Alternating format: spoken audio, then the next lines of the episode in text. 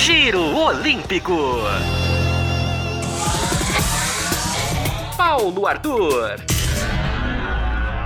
Oi, oi, oi. Eu sou Paulo Arthur e está começando o episódio 5 do Giro Olímpico, o seu podcast favorito de esportes.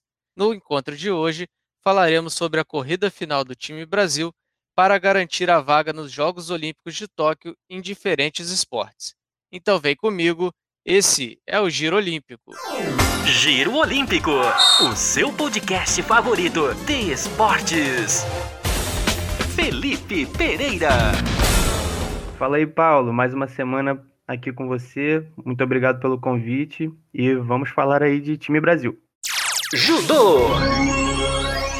A Confederação Brasileira confirmou os 13 convocados para os Jogos Olímpicos nessa última quarta-feira, dia 16 de junho. E a lista ela foi divulgada após a publicação do ranking olímpico que foi feito pela Federação Internacional de Judô. O Brasil poderia classificar no máximo 14 atletas, sendo um representante por categoria. Porém, o país não terá representantes na categoria leve feminino, que é até 57 quilos. E 12 dos 13 atletas brasileiros que conquistaram a vaga para as Olimpíadas as conseguiram através do ranking olímpico. É, e apenas o Eduardo Katsuhiro não entrou através do ranking olímpico, ele conquistou a vaga através da cota continental das Américas.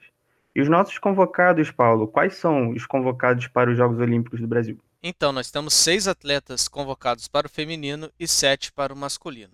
No feminino são Gabriela Chibana, Larissa Pimenta, Kathleen Quadros, Maria Portela, Mayra Aguiar e Maria Suelen.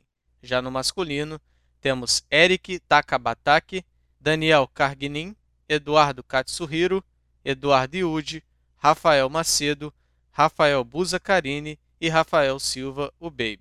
E eu queria destacar aqui também, Paulo, que o Brasil vai ter cinco cabeças de chave, né? Que são o Rafael Silva, que você acabou de falar dele, acima de 100 quilos, a Kathleen Quadros até 63 quilos, a Maria Portela até 70, a Mayra Guiar até 78 e a Maria Sueli Altman acima de 78 quilos. São cabeças de chave, né? E por que é importante ser cabeça de chave durante as Olimpíadas? É, os cabeças de chave evitam possíveis confrontos contra grandes potências mundiais até as quartas de final. Então, isso torna o caminho até a medalha mais viável, teoricamente mais tranquilo, mas é claro, né, os atletas têm que prestar atenção para não dar mole, não dar é, espaço para uma zebra acontecer. É, fica muito igual, né, Felipe, durante as Olimpíadas, ainda mais por conta da pandemia.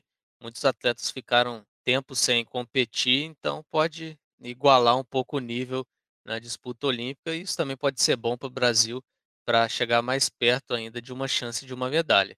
Mas as nossas principais chances de medalha olímpica no judô ficam por conta da Mayra Aguiar, do Rafael Silva e da Maria Suelen. É preciso a gente dar um grande destaque para Mayra Aguiar e para o Rafael Silva, eles que foram medalhistas de bronze nas duas últimas Olimpíadas, né? os dois venceram bronze nas últimas duas Olimpíadas, em Londres e no Rio com certeza eles vão estar na briga e vão defender o posto no pódio olímpico e quem sabe brigar mais acima ainda, tentando chegar ali na final olímpica. E a Maria Suelen chega em ótima fase em Tóquio e também é uma grande esperança de medalha para o Brasil. Ela acabou de conquistar o bronze no Campeonato Mundial no dia 11 de junho e chega com muita força para brigar pro, pelo Brasil. Ela que é número 5 do ranking mundial é a melhor colocada entre os brasileiros no ranking mundial e vem com tudo para tentar uma medalha olímpica que seria a primeira dela, mas acredito que ela tem grandes chances, a Maria Suelen. Vamos ficar de olho nesses três atletas, Mayra Guiar, Rafael Silva e Maria Suelen, nossas esperanças de medalha no judô. Tudo sobre as Olimpíadas é aqui, no Giro Olímpico. Atletismo. Durante a última semana, entre os dias 10 e 13 de junho, foi disputado o Troféu Brasil de Atletismo, né? realizado em São Paulo. É a competição mais importante entre clubes da América do Sul e reuniu boa parte dos principais nomes brasileiros do esporte. É, os atletas inscritos tinham objetivos diferentes durante a competição. Para os já classificados para Tóquio, o Troféu Brasil serviu para treinamento e melhoria do ritmo de prova, enquanto os não classificados buscavam com todas as forças atingir o índice olímpico em suas provas para garantir a vaga nas Olimpíadas. Infelizmente, não atingiram. Durante os quatro dias de competição, nenhum brasileiro conseguiu atingir a marca exigida em suas provas e a gente continua com os 23 atletas já classificados até o momento. É, e falando especificamente do Troféu Brasil, podemos ver o Esporte Clube Pinheiros vencer pela sexta vez consecutiva o torneio, sendo campeão no geral com 409 pontos, no masculino com 231 pontos e no feminino com 178 pontos. E para os atletas que ainda buscam o índice olímpico, a Confederação Brasileira organizou às pressas mais duas competições. Seria o primeiro e o segundo meeting internacional rumo a Tóquio. As competições serão realizadas nesse domingo, dia 20, hoje, né, a data da nossa gravação e exibição do, do podcast, e na próxima quarta-feira, dia 23 de junho, em Bragança Paulista. E vai ser a última chance dos nossos atletas conseguirem conquistar a vaga olímpica. A gente fica na torcida para que o Brasil consiga aumentar o número de atletas do atletismo para os Jogos de Tóquio. Natação! Começando agora a falar dos esportes aquáticos, durante a realização da tomada de tempo especial da natação, a atleta Viviane Jungblut garantiu a classificação para os Jogos Olímpicos de Tóquio ao atingir o índice olímpico e quebrar o recorde brasileiro na prova.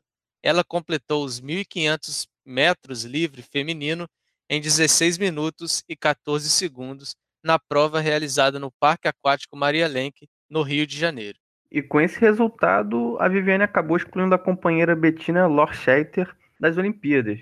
É, e com isso, a Viviane vai competir nos 1.500 metros livre feminino junto com a Beatriz Dizotti. Pelo regulamento olímpico da natação, cada país pode levar no máximo dois representantes por prova. E como a Betina fez o menor tempo entre as três atletas que atingiram o índice, né, ela está fora da disputa de Tóquio. É isso, né, Felipe? A Betina é nova, ainda tem tempo para competir nas próximas Olimpíadas. Quem sabe ela consegue para Paris. A Betina que vai viajar junto com a delegação para ajudar tanto a Beatriz quanto a Viviane nos treinamentos. E também temos novidade no revezamento 4 por 200 metros livre feminino.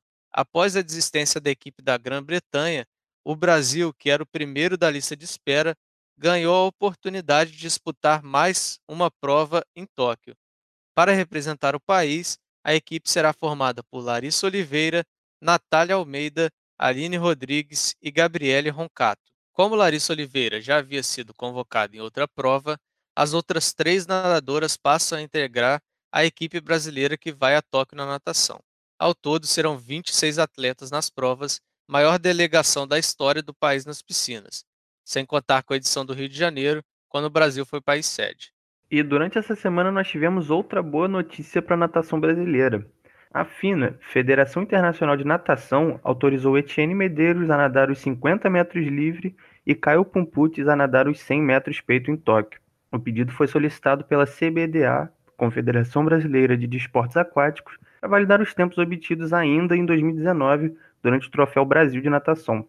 A competição não estava no cronograma para obtenção de índices, mas a FINA levou com bom senso a decisão pelo fato dos atletas já estarem classificados para outras provas em Tóquio, então não acarretaria em mais passaportes olímpicos. E agora vamos falar do nado artístico, Felipe. No nado artístico, que chamava nado sincronizado, não teremos representantes nos Jogos Olímpicos pela primeira vez desde 1996. No pré-olímpico disputado em Barcelona, na Espanha, durante o último final de semana, o dueto brasileiro, representado por Laura Micucci e Luísa Borges, terminou a competição em 12º lugar. Para avançar, a equipe brasileira precisava terminar o torneio em uma das nove primeiras colocações.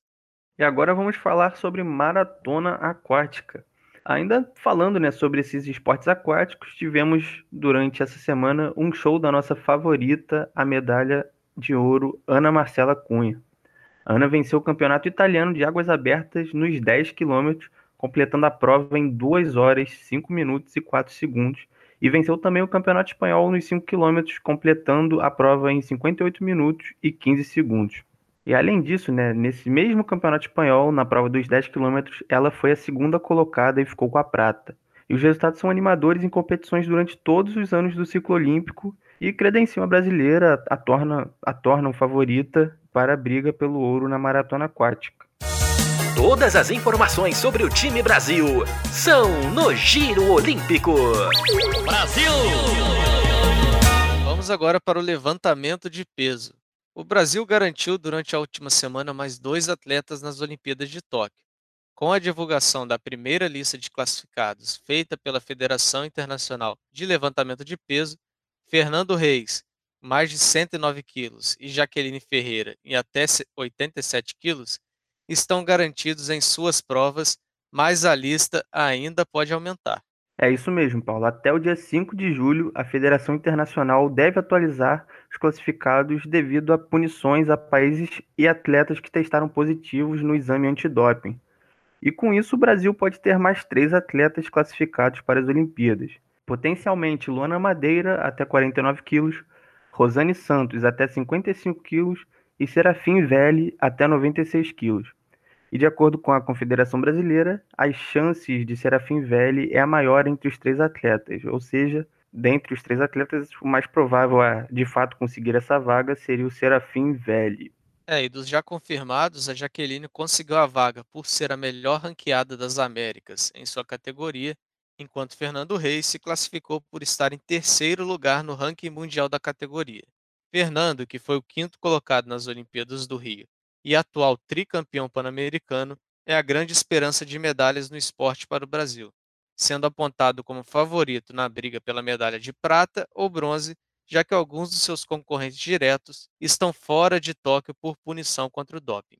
E o assunto agora é ginástica rítmica. A seleção brasileira, formada por Bárbara Galvão, Beatriz Linhares, Débora Medrado, Du Cararac e Giovana Santos, conquistou a medalha de ouro no PAN na modalidade e garantiu a vaga olímpica para Tóquio. E as brasileiras terminaram a competição, que dava apenas a vaga para campeã, para Tóquio, né, no caso, com nota 35.950. E completando o pódio, tivemos o México conquistando a prata com a nota 35.100 e os Estados Unidos, que já estavam classificados, terminando com o bronze. E no individual geral, competição que também dava apenas uma vaga para as Olimpíadas, as brasileiras Bárbara Domingos, que terminou com a prata, e Natália Gaudio, terminando com bronze, ficaram de fora da disputa em Tóquio. A classificada foi a mexicana Rui Castilho, que foi a grande campeã do individual geral. Torça e acompanhe tudo sobre os atletas brasileiros aqui no Giro Olímpico. Durante o último final de semana, mais um brasileiro garantiu vaga nas Olimpíadas de Tóquio o triatleta Manuel Messias conquistou a medalha de prata na etapa mexicana da Copa do Mundo de Triatlo. E com esse resultado, ele confirmou a vaga que já estava praticamente garantida. E outro brasileiro que não estará nos Jogos Olímpicos, mas teve um grande desempenho e merece ser destacado é Miguel Hidalgo. Ele terminou a prova com a medalha de bronze e fechou o pódio junto com o canadense Tyler Mislauchuk, que ficou com ouro. Essa competição foi a última do período classificatório para Tóquio e com isso o triatlo brasileiro será representado por três atletas nas Olimpíadas: Manuel Messias, Vitória Lopes e Luísa Batista. Agora vamos dar um giro no tênis. O torneio de Roland Garros, realizado durante as primeiras semanas desse mês de junho, não terminou da forma esperada para o brasileiro Thiago Monteiro. Ele buscava algumas vitórias na competição para subir no ranking mundial e ter a chance de disputar as Olimpíadas. Com a última atualização do ranking mundial da ATP, Thiago está na posição 83 e espera mais oito abandonos de tenistas para ter a chance né, de disputar os Jogos Olímpicos. E com isso, por enquanto, mantemos o número de três representantes no tênis em Tóquio.